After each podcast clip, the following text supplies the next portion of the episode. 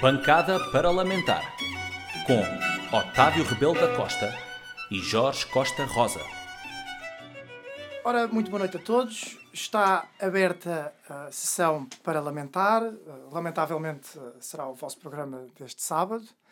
Eu sou o Otávio Rebelo da Costa, estou aqui com o Jorge Eu sou o Jorge Costa Rosa. Estou a apresentar novamente a abertura deste, deste podcast porque fui o presidente eleito no último. Para quem não, não teve a oportunidade de acompanhar, aconselho que vivamente que, que deu uma, uma espreita dela. Tivemos aqui não, o não, deixa entrar, deixa entrar, deixa Tivemos aqui o Adolfo. Ah, não, não, esse sim. Então, Repara, então sim, podem fazer skip nas partes em que nós falamos e podem só apanhar o Adolfo, que é para apanharem sim. a nata do, do, o do sumo, episódio. O sumo, o que interessa. Separar o trigo do joio. Precisamente. Vamos proceder então à eleição, novamente, uh, do presidente desta bancada. Eu já tenho a moeda na minha mão, portanto, Jorge, tu certamente escolherás coroa. Desta vez escolho coroa. Da outra vez correu mal, portanto. Faz sentido, vez... faz sentido. Eu vou escolher cara. Portanto, sou novamente o presidente. É pá, não, isto é inacreditável. Isto é inacreditável. Isto é inacreditável. De facto, esta, esta democracia está nas ruas da amargura. Eu acho que já é, já é meu apanágio, já me é natural presidir e liderar este tipo de iniciativas. Apesar de ser uma triste iniciativa, claro. a, a veia natural de liderança, acho que é um apanágio que me é Sobressai, sobressai. E a moeda está do teu lado. Também acho que sim. Nesse sentido, sendo eu o presidente e sendo esta a nossa primeira bancada sozinhos, Verdade. eu vou explicar então como é que vai funcionar ou vão funcionar as, os episódios em que nós vamos estar sozinhos. Haverá, como já devem ter reparado, a eleição. O presidente coloca a colação, coloca na mesa os temas que vão ser discutidos. Eu preparei três temas, o Jorge preparou três temas. Uh, eu coloco à mesa e o Jorge, que não se preparou para os meus temas, vai responder aos meus temas e no final há de escolher um dos três temas que ele uh, preparou, que ele se sente mais confortável e faz uma interpelação à mesa e apresenta o tema dele. Portanto, eu tendo sido eleito dos três, escolho dois e o Jorge novamente não tendo sido eleito. O que já é hábito. O que já é hábito. Uh, ficará então com o remanescente tema que será, uh, evidentemente, da escolha dele. Eu escolhi três temas e os três temas que passarei a apresentar será, desta semana, a reabertura das escolas e uh, aqui uma, um tema que me, que me é dado com algum carinho, que serão as autárquicas de Lisboa e a escolha da direita, do PSD e do CDS, se calhar mais do PSD, uh, no seu candidato à Câmara Municipal de Lisboa. Mas, antes de iniciar uh, aqui o nosso debate parlamentar, terei de perguntar ao senhor deputado o que é que achou então lamentável esta semana. Senhor Presidente, uh, esta semana o que eu achei lamentável e, e, e, acho, acho, acho que é de facto uma, um lamento de muitos portugueses, ou se não é, deveria ser, é o facto de existirem 30 mil idiotas em Portugal ou cerca de 30 mil idiotas em Portugal que assinaram uma petição para deportar um cidadão português por ter dito, no fundo, uma barbaridade. Estamos a falar da, da, da petição que existiu. Imagine-se para... que deportaríamos todos os portugueses que dizem barbaridades. Precisamente. Tu já moravas no Senegal há muito tempo. a, questão, a questão é mesmo essa, que é, estamos aqui a falar de um cidadão português, que é o Mamadou Ba, e que, uh, primeiro vamos por partes, é, é, parece-me claro que o Mamadou Ba já teve declarações Uh, idiotas e, e, e, de um... Não sei até que ponto mais esdrúxulas do que aconteceu agora. Honestamente.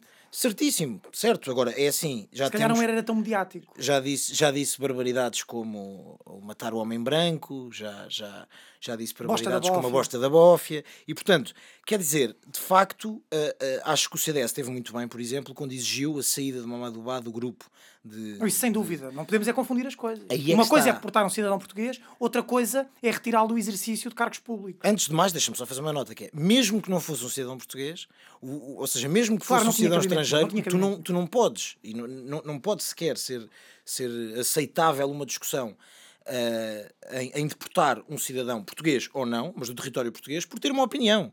Porque no fundo nós estamos aqui a falar é de uma pessoa que tem uma opinião estúpida ou não. Eu morro pelo direito a qualquer pessoa ter uma opinião, uh, ter, ter, ter a liberdade de ter uma opinião estúpida, seja em que matéria Claro, for. concordo contigo. A estupidez não, não, não é crime. Crime é, parece-me a mim, uh, querer deportar um, um, um, cidadão, cidadão. Ainda para mais, repito, português, por ter dito uma, uma, uma barbaridade.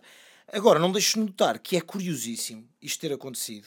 É, é, é, é, sobretudo porque a malta que, a malta que, que, que fez este, este, esta petição e a malta que incentivou esta petição uh, como é o caso do, do Chega, que, que, o partido Chega, que o contribuiu Chega, e o muito. Chega, o Chega não é malta, o Chega é uma pessoa. O Chega é uma pessoa, tens toda a razão, peço Portanto- desculpa. uh, o Chega é o André Ventura, como todos sabemos, mas é, acho curioso uma malta que passa a vida a chorar com a ditadura do politicamente correto.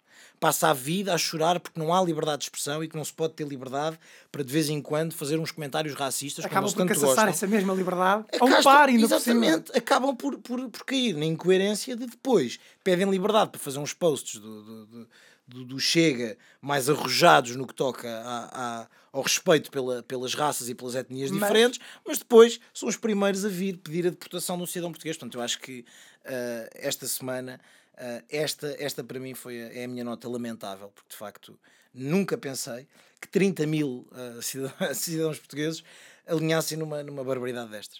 Mas assinaste a petição. Ah, claro. e tu, Otávio, Sr. Presidente, o que acha que foi lamentável esta semana? Bem, esta semana, eh, eu não sei se o Jorge estava preparado para isto ou não, mas eu vou revelar um bocadinho também do nosso espectro pessoal. O Jorge acabou por eh, ficar colado a mim graças a este podcast e eh, eu acabei também por o arrastar um bocadinho para as minhas leads diárias. Eu, neste momento, eh, estou a fazer uma obra. Eh, não é que seja a minha profissão, mas acabo por ser um homem de sete ofícios. e Estou, estou Precisamente. agora a fazer uma obra e acabei por pedir ajuda ao meu servente favorito, que, que, é, que é o Jorge. Deputado aqui, e servente Exatamente, exatamente. Portanto, estás a ver, a, a- a nossa relação acaba por não mudar muito. Não. Eu sou o empreiteiro, tu o servente, agora presidente e tu deputado. Claro. Mas, eh, nesse sentido, enquanto estávamos a fazer a obra, é curioso ah, de citar que ah, a obra é cita, ou seja, nós estávamos é, é na linha de Sintra. Mas esta nota já vai fazer sentido mais adiante. Enquanto estávamos a fazer a obra, ah, tocou-nos à campainha a vizinha da frente. E a vizinha da frente era uma senhora idosa, é uma senhora idosa, cujo nome desconheço, ah, que apresentou-se com a seguinte frase: O senhor mora aqui? Não, na verdade não mora aqui. Ah, é que eu venho tocar a campainha para pedir auxílio. E reparem eh, é de salientar que estamos numa altura de pandemia eh, e que a solidão, não é? especialmente os mais velhos, acaba por se acentuar ainda mais, porque se ela tinha poucas visitas, agora Sim, nenhumas têm, tem. sido- têm sido os mais afetados Mas não está institucionalizada, está, está na sua residência, não sei que tipo de, de acompanhamento é que ela tem, mas claro que prontamente me dispus a ajudar a senhora. Então o que é que se passava? Então, Foi à residência da senhora e ela tinha uma televisão, eh, não sei, com um palmo de diâmetro, uma coisa mesmo pequeniníssima, também de uma pochete de senhora, a uma distância considerável da sua cama, uns 3 metros, e que eh, ela tinha a TDT, portanto tem os quatro canais eh, livres e só sabe ver um, porque não tem comando e não sabe desligar a televisão. Portanto, a televisão fica em ciclo eh, sempre ligada, eh, com, com, com, com o vidro todo queimado, estar sempre no mesmo canal, a ouvir a RTP1, muito baixinho, e repare-se, eu, eu sou idoso, mas não tanto. Eu não conseguia ouvir, mas ela diz que era imperativo não subir o volume, porque ela depois não saberia descer mais tarde, e que a vizinha de cima era feirante e que acordava às três da manhã e que, portanto, tinha de descansar, e ela, para respeitar o descanso dos vizinhos, ouvia a televisão basicamente sem som. E eh, alguém, ou ela, provavelmente sem querer, mudou de canal, portanto não conseguia voltar para a RTP1 e não estava a perceber o que é que se passava. Eu coloquei-lhe na RTP1, apesar de honestamente não perceber qual é a diferença, porque nem eu consigo ver a televisão à distância, que seria da, da cabeceira dela. E não tampouco- certamente os mesmos problemas de visão? Deduzo que não, não é? Terei os meus, mas deduzo que não serão tão agravados. Claro. Nem a senhora conseguiria nem ouvir nem ver. Aquilo será a única companhia da senhora. Tanto Claro. que, não sei se te recordas, Jorge, quando eu saí da fração dela, ela disse: Bem, vou já trancar isto tudo porque eu estou sempre aqui trancada, tenho muito medo. Certo? E curiosamente, como se isto não fosse suficiente, enquanto voltámos à obra e estávamos a comentar o facto eh, de- de- deste episódio ter acontecido, outra senhora, outra senhora com uma idade até ah, um algo avançada, veio à janela e perguntou novamente: os senhores moram aqui? não, não, não moramos aqui. Epá, é que se virem aqui um casal com dois cães, ah, chamem a polícia. Então, mas, minha senhora, porquê, que- porquê que chamamos a polícia? Bem, porque um dos cães, e a senhora estava nitidamente ferida na, na Sim, cara, e estava com a cara- sim, sim, a sim. das minhas palavras, ah, um cão atacou-me, e quando eu chamei a polícia, a polícia dirigiu-se ao local e os indivíduos soltaram o cão e disseram: Não, um cão é meu, o outro não é meu, o outro anda na rua, tanto que já se foi embora. E ela afiançou-me que não, que o casal costuma passear os dois animais e só se isentou de culpa soltando um deles. Sim, e pediu para que, que de facto se avistássemos o. Para pelo menos ligar à polícia, seja, não era para fazer nada, era para a polícia poder identificar aqueles E sujeitos saber que o cão era. era, do era- cão para exatamente. poder iniciar então o processo de queixa. o que é que eu acho lamentável nisto? Eu acho lamentável que isto nunca se passaria numa Avenida de Roma, numa Avenida da Liberdade. Precisamente, precisamente. Isto passa-se nos subúrbios da capital. E é uma situação recorrente, portanto, e para citar, porque acho que nos fica bem, citar outras pessoas, não é? Claro.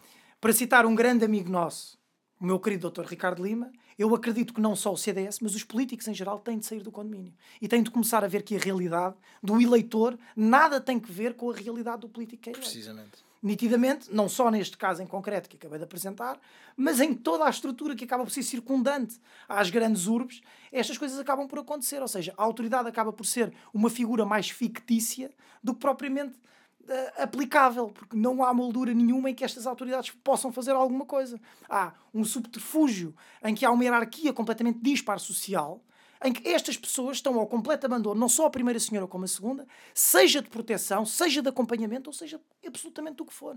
Porque a primeira senhora eu tentei-lhe dar o meu número de telemóvel para, em qualquer urgência, ela me puder contactar. O problema é que ela não sabe nem interpretar um número de telemóvel escrito, nem pegar nele e, e discá-lo no, no, no telefone. Claro, claro, claro.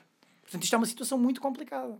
E quer dizer, o primeiro caso eu até acredito que possa acontecer na Avenida de Roma. Ou seja, até, também até, eu, até também acredito eu. que o exista. segundo não acredito. Agora, o segundo, o segundo não ser acredito. atacada na- no meio da rua. por- Mas também acredito, se calhar, eh, na competência de uma junta para fazer uma visita, uma proteção civil, para fazer uma Claro. visita dentro de uma urbe. Claro. Não há esse conhecimento ou esse cuidado, se calhar, numa junta de freguesia de uma, de uma periferia, neste caso de Lisboa, porque isto aconteceu na linha de Sintra. Portanto, e para rematar, acho isso realmente lamentável, Lamentável. e acaba por trazer, se calhar, um bocadinho mais da vida real aqui para o podcast e menos, se calhar, teoria política. É verdade, é verdade. Eu, esta aqui confesso que não, não, não fui apanhado de surpresa, porque depois desse, desse episódio ontem, tu disseste precisamente Que já falar. tenho, Que ia falar já tenho lamentável sabes, eu- para esta semana. Eu trabalho, eu trabalho à base do freestyle. Portanto, Precisamente. cheguei aqui e decidi que ia mesmo falar sobre isto. Sobre os temas que eh, preparei, que já tinha eh, referido. E para iniciarmos então aqui o nosso debate sobre. A sessão parlamentar. Exatamente. O primeiro tema que trouxe foi eh, a reabertura das escolas. E se posso já tecer, antes de fazeres a tua intervenção, se posso já tecer uma pequena, uma pequena análise, uma pequena análise opinativa, eu sou a favor de que as escolas devem reabrir.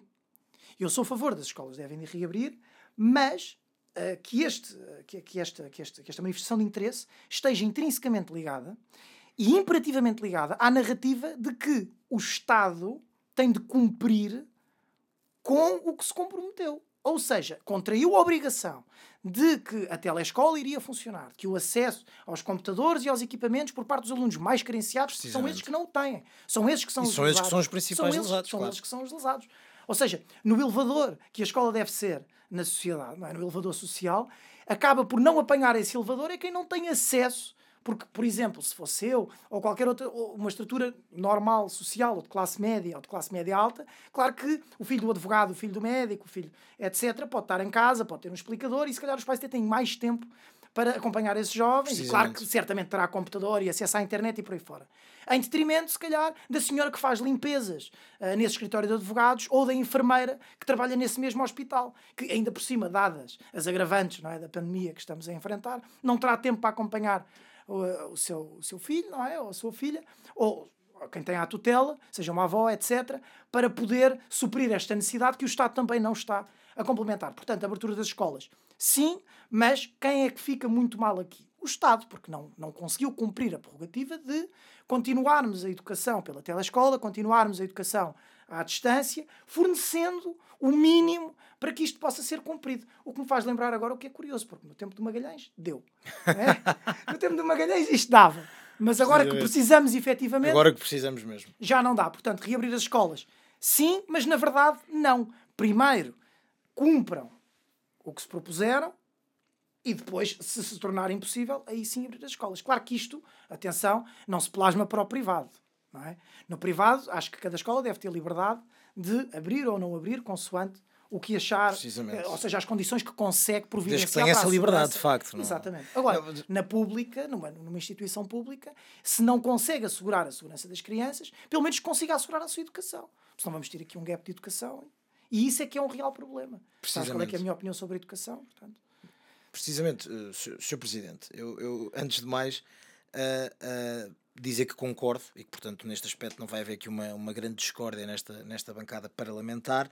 E, e, e vou precisamente tocar no ponto que referiste ah, agora mesmo, que é este, eh, ou seja, a matéria de educação foi provavelmente o maior, se não, aliás, dos maiores, se não o maior erro que o, que o governo fez na gestão da crise pandémica, parece-me. Uh, em primeiro lugar, não, não preparou, não preparou o regresso às aulas uh, que, que, como deveria ter feito com o tempo que teve. Nós já, já, já estamos a um ano de pandemia e foi, uh, o ano passado foi afiançado precisamente não só que este ano os alunos regressariam às aulas em condições normais, coisa que tudo bem, é, é, é, é de facto a crise pandémica, a característica da crise pandémica é precisamente ser uma, uma, uma questão imprevisível, mas se bem me lembro, houve uma garantia por parte do Ministério da Educação precisamente de, de, de assegurar o material informático, uh, coisa que até hoje não se vê. E, portanto, quer dizer, há uma, há uma, há uma, uma promessa falhada para o início do ano letivo e estamos agora, neste preciso momento, a, a, a, a salvo erro, no terceiro, no terceiro, no terceiro período não é? do, do ano letivo e, portanto, uh, nada, nada feito. E, e, e, dessa sorte começou mal. Começou mal e, portanto, entretanto, tivemos, segundo, tivemos segundo que. Estamos no segundo período. Estava-me a lembrar de quando andava na escola. Pois é isso, é isso, como, é? tu, como tu no segundo, semestre, período, mas sim, segundo, segundo período.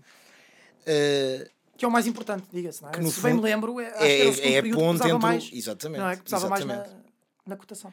É, é, é, esta, esta, esta questão de desconfinar as escolas parece-me parece de facto uh, necessário, sobretudo precisamente pelos pontos, pelos pontos que trataste. Que é as crianças que têm os pais mais letrados, com habilitações literárias superiores e com maior capital cultural, ou seja, que lhes podem de facto uh, fornecer um acompanhamento uh, que eles não têm se estiverem sozinhos e que não têm se estiverem claro. fora da escola, claro. de facto, essas crianças estão a ser muito beneficiadas em relação a crianças que têm pais que ou não têm tempo para poder fazer o acompanhamento do estudo com os filhos em casa, ou não têm a oportunidade de poder estar em casa porque não têm a oportunidade de, de, de ter acesso ao teletrabalho, ou não têm dinheiro para pagar a um explicador como, como disseste há pouco, para conseguir colmatar esta, esta, este, este déficit que estas crianças ponto, têm. Não é? Com, com, com a pandemia, uh, estar a colocar um explicador dentro de casa também nem sei até que ponto é que é viável.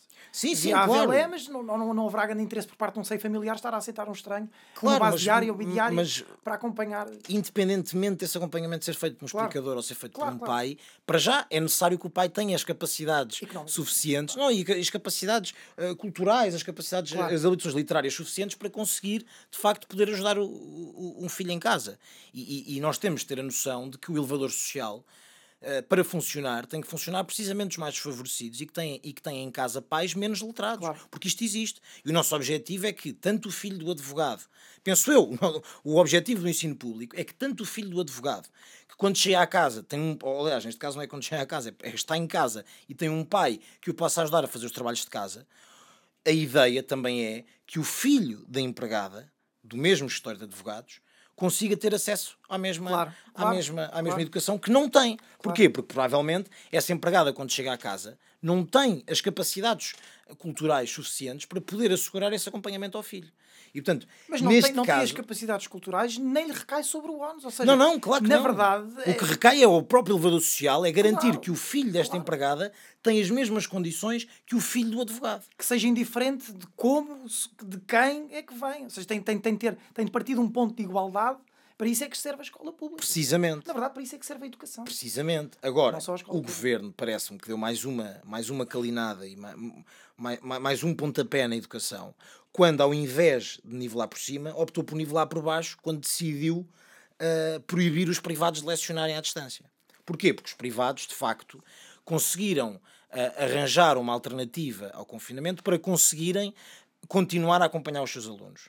Coisa que o público não teve a oportunidade de fazer, Uh, apesar de ter, sido, de ter sido prometido pelo Ministro da Educação que isso ia acontecer no início deste Mas ano parece que é uma surpresa, ou seja, quando foi prometido claro. nada foi, não era surpreendente, já estava planeado, já estava tratado, não há problema nenhum. E agora que chegamos, é que é uma surpresa. Claro que sim. E, e, todo, este, todo este processo, não, não só o processo da educação, mas os processos subjacentes e o subproduto desta pandemia que tem provocado toda esta crise, acaba por ser sempre encarado. Quando ouvimos uma fonte uh, oficial do Estado a falar dela, é sempre uma surpresa. É que esta prerrogativa de ser surpresa já, já, já esta desculpa, a Exatamente, não, não, não, pode dar, não pode dar para tudo. Há um ano que é surpresa.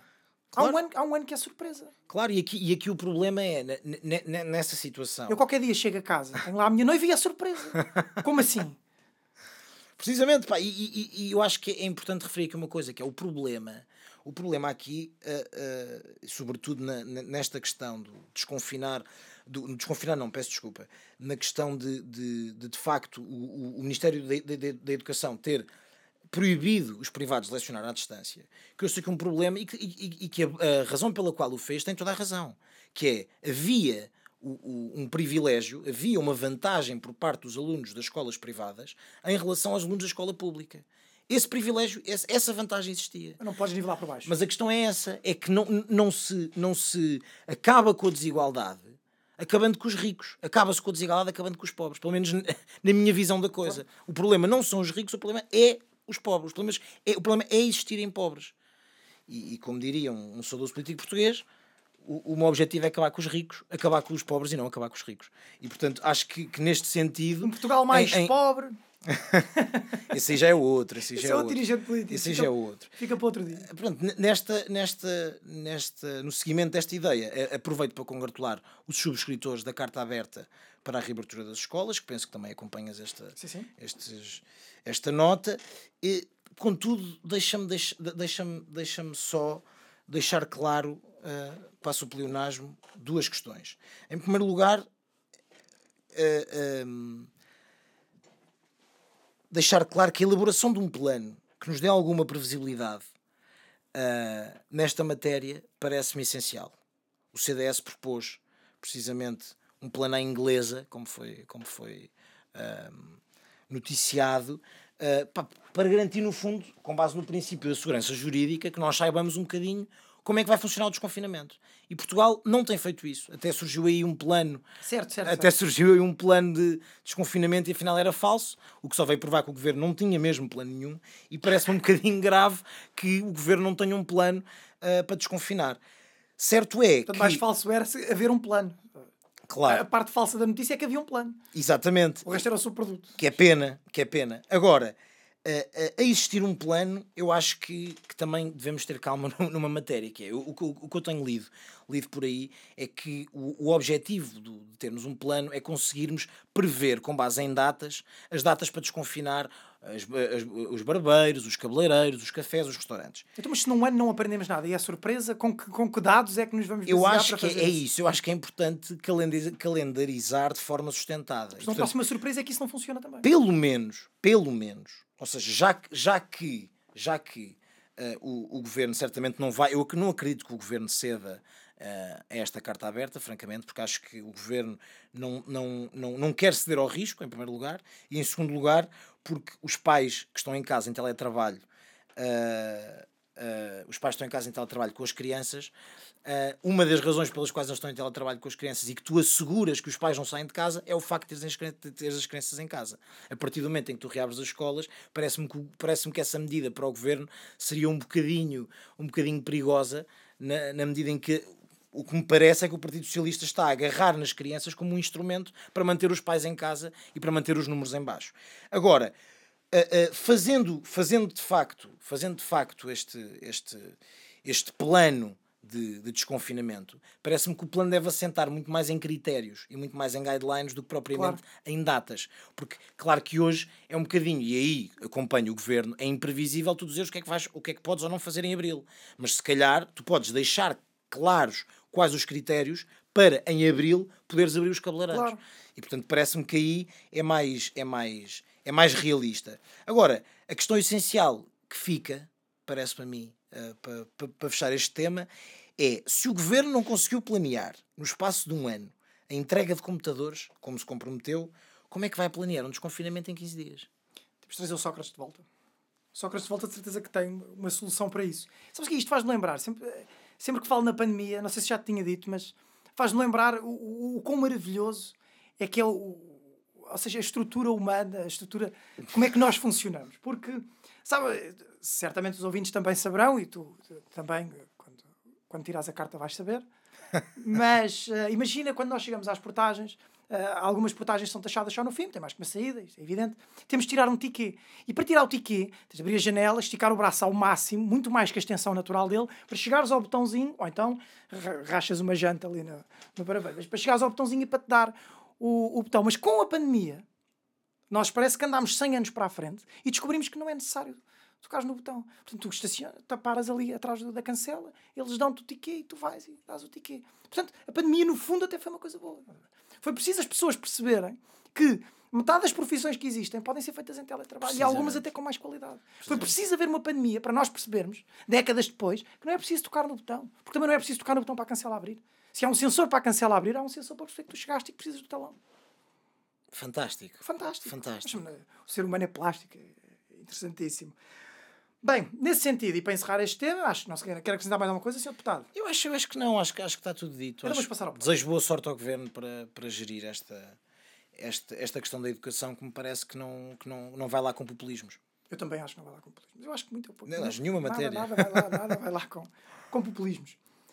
O segundo tema que eu gostaria de trazer aqui serão as eleições autárquicas, que é um tema que me é muito querido. Muito bem. E, Mas em então, geral ou a temos seleção, algum... não, a seleção do candidato por parte do PSD para a Câmara Municipal de Lisboa, porque, como bem sabes, Lisboa-Porto, não estamos a falar propriamente das autárquicas, é um movimento nacional. é? Precisamente. É diferente, estamos a falar de Lisboa-Porto, estamos a falar de Sintra, Cascais, apesar de serem grandes câmaras, acaba por ser sempre diferente. O eixo de poder acaba por residir mais na- nas duas capitais, digamos assim.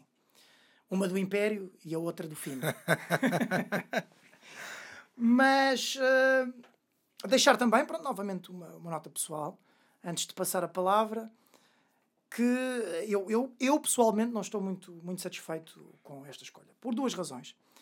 Primeiro, e como tu já fizeste essa manifestação de interesse, sou militante do CDSPP e acho que houve um distrato muito grande por parte do PSD nesta negociação e a maneira como foi comunicada. Se é uma, se é, se é- se é uma decisão conjunta, se é um candidato nosso, o Dr. Carlos Moedas, eh, tem de ser comunicado por, pelas duas estruturas. é? Sim, tem de então, ser mas- mas aprovado e negociado pelas duas eu concordo estruturas. contigo, mas a minha Não pode ser é- um candidato do PSD a dizer que tem abertura para ser apoiado pelo CDS. Porque isto não faz sentido nenhum. Pelo menos na minha ótica.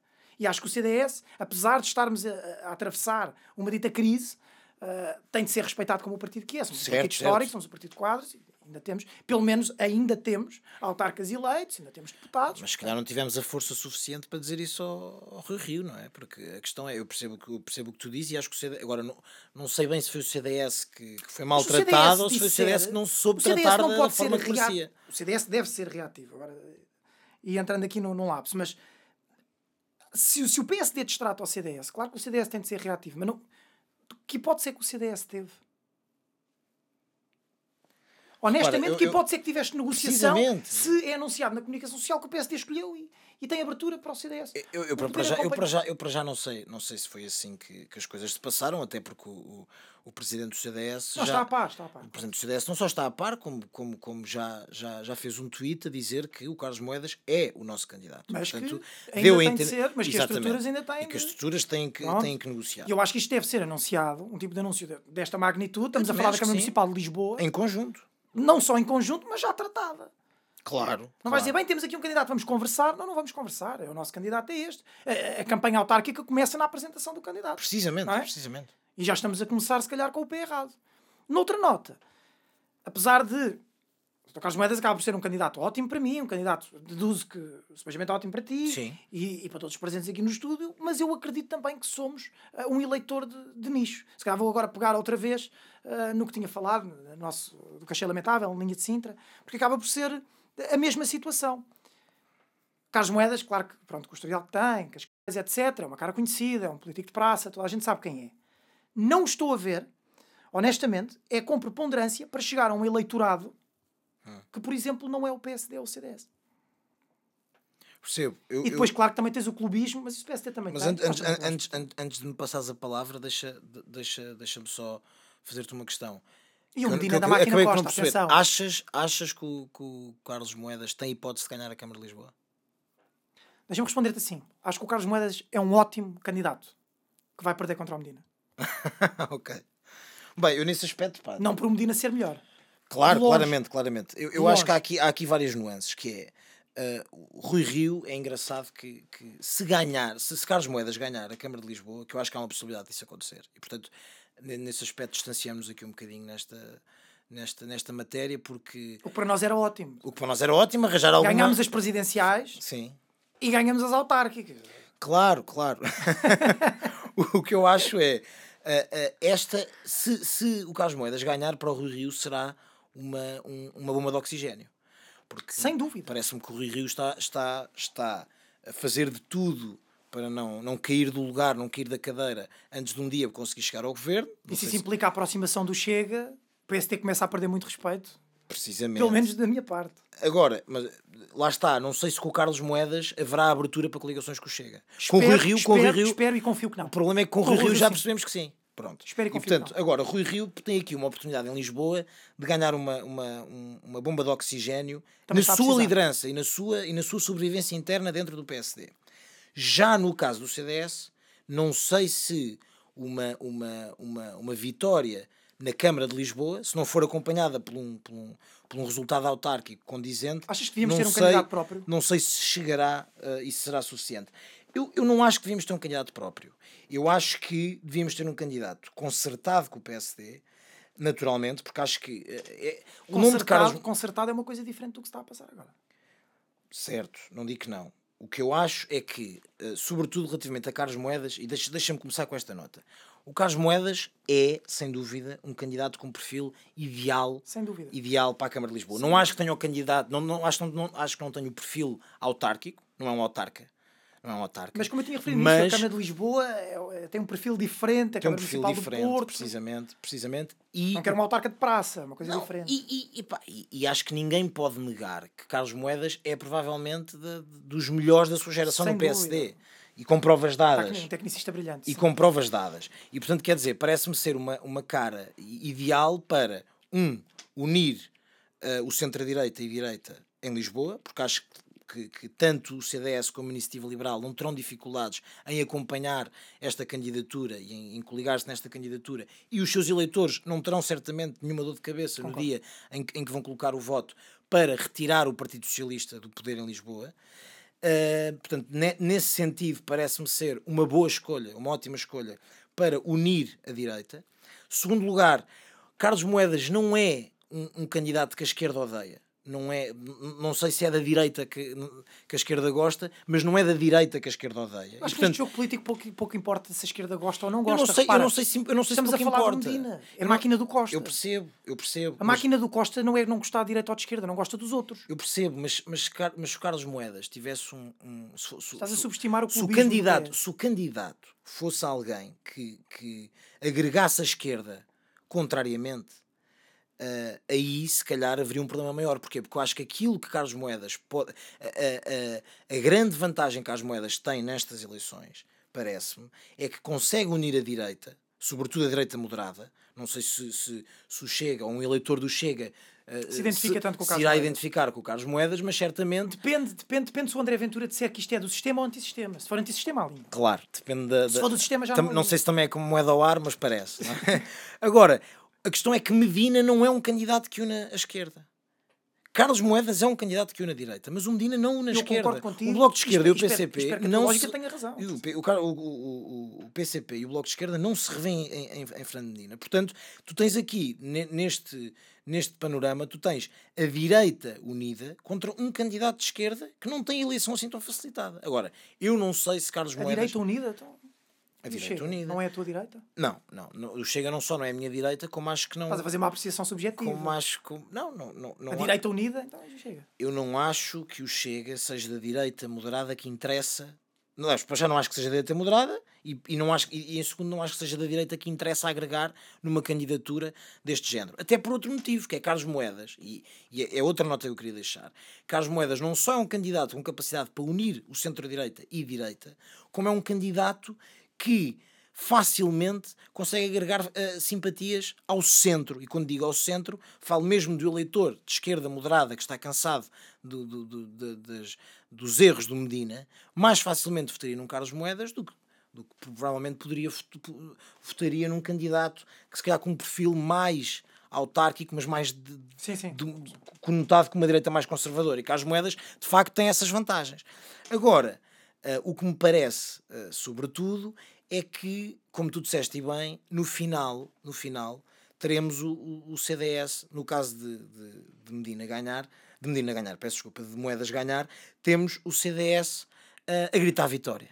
E portanto parece que o CDS tem, tem aqui este condão de nunca ir a jogo, mas, mas, mas gritar sempre vitória. Portanto, podemos, poderemos contar certamente no, no, no caso de Carlos Moedas ganhar, poderemos contar com, com, com o CDS a, a puxar mais uma vitória para si. Não sei se será o suficiente para garantir a sobrevivência desta direção. Veremos também os resultados, os resultados eleitorais nas outras autarquias, porque não é só Lisboa, o, mundo, o, país não é só Lisboa, mas parece-me que para o PSD vai ser uma, uma, uma grande lefada de ar fresco para o Rui Rio. Curiosamente, não é? Porque Carlos Moedas, não, nunca, pelo menos eu nunca pensei que Carlos Moedas, não é? um passista, fosse uh, ser quem, quem, quem, quem poderia salvar a, a direção nacional de, de Rui Rio. Antes, antes de, mudar este tema, deixa-me deixa só, por favor, fazer aqui um, uma, uma pequena nota, que é, um, eu acho que aquilo que tu disseste no início, e agora podemos discorrer aqui um bocadinho sobre isto, eu não sei até que ponto é que não foi culpa do CDS e não do PSD. Porque tá, o que tu estás aqui a dizer, no fundo, é que o CDS foi maltratado pelo PSD nesta apresentação de, de candidatura. Mas, o que mas nas parece... últimas fomos bem tratados. Certo, mas o que me parece aqui é que o CDS. É, é, é, o ONU recai sobre o CDS, porque o CDS está mal.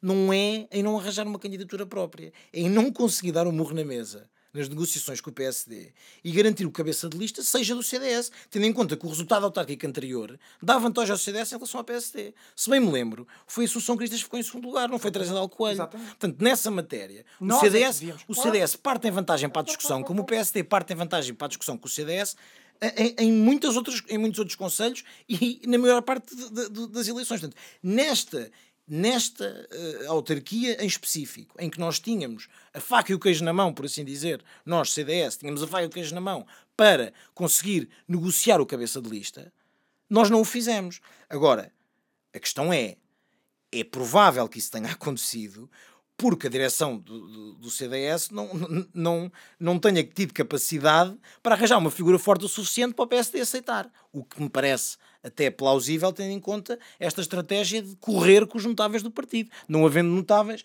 provavelmente será difícil que o PSD. Eu percebo, eu percebo aceite... o que estás a dizer, mas não, não partilho da tua opinião.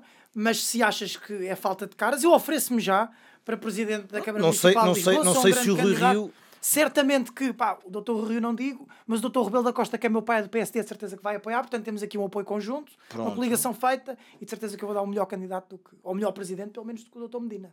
Pronto, uh, uh, gostávamos que tivesse sido essa. Tenho o teu apoio, Jorge? O meu, o meu tens. Ah, não Mas sei assim se tenho o, de largar. Não sei, não sei se tens o apoio da Direção Nacional do, do, do, do CDS. Assim, assim preferiu de largar a... a junta de freguesia de que é luz, pá que já pois, me dá tanto trabalho pela barba. Tu já és autarca e estás à procura de outra autarquia para, para, para te chatear. Não, mas é uma, uma, autarquia mais simples, que a luz é muito complicado. Mas, oh, oh Sr. Presidente, faço uma interpelação à mesa. Se faz favor. Que é quando, quando agora, agora parece-me ser um momento para eu trazer aqui um tema à, à conversa. Eu pensava que era para trazer café. Não, Mas não, continua não, então para depois trazer não, café. Não, não, não, para trazer café não, até porque os serviços da Assembleia, como sabe, estão em teletrabalho e portanto não temos aqui na nossa bancada direito a esse tipo de regalias. Mas uh, o tema que eu, que eu gostava de trazer é também uma carta aberta, que parece estar muito na moda. Está na moda, está na, está moda. moda. Está na moda. Esta não para reabrir as escolas, mas esta é uma carta aberta uh, de, de, de, de, algumas personalidades do, da vida pública e de, outra, de outras vidas uh, que, que, que, vem pressionar os, os, os pivôs e as televisões generalistas para não agredir e não atacar, e estou a, a citar, o governo e que pede precisamente aos órgãos de comunicação social que sejam um bocadinho mais delicados e fofinhos a confrontar as políticas do governo do Partido Socialista.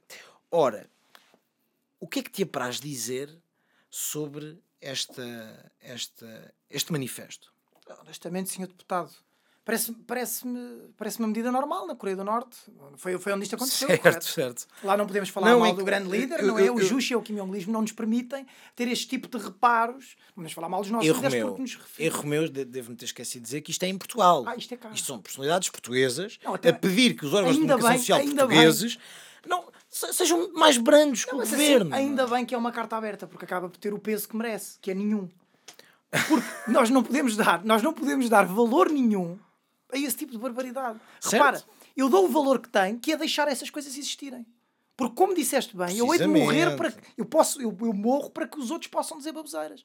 Deixem-me dizer, deixem fazer este podcast. Deixem-me chegar aqui e exprimir a minha opinião. E se for para dizer mal do governo, é para dizer mal do governo. Tem esse mesmo trato nós, como tem a CMTV, como tem a TVI, como tem todas as estações televisivas, jornalistas, público em geral. Cada um tem direito à sua opinião. E a expressá-la como, como assim entender. Seja o Mamadou Bá, sejas tu, seja eu, seja o governo, seja um jornalista. Portanto, tem liberdade essas, como tu disseste, personalidades conceito um bocadinho subjetivo. Mas escrever uma carta aberta a criticar quem critica o governo, como tem quem critica o governo.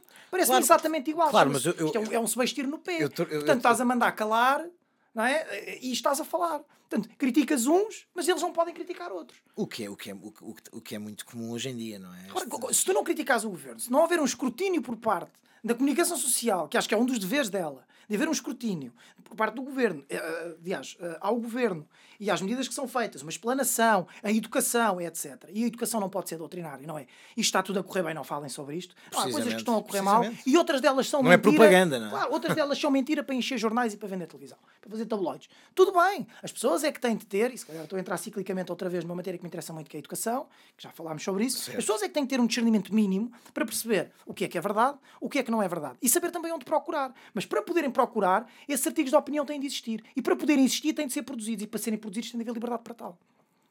Precisamente, agora eu, eu, acho, eu, eu trouxe este tema aqui para, para, para a mesa, precisamente porque, em primeiro lugar, acho, acho aqui engraçado, e vou dar nota que uma das personalidades que assinou, isto não, não estou a fazer nenhuma confidência, porque a carta é aberta, é um capitão de Abril.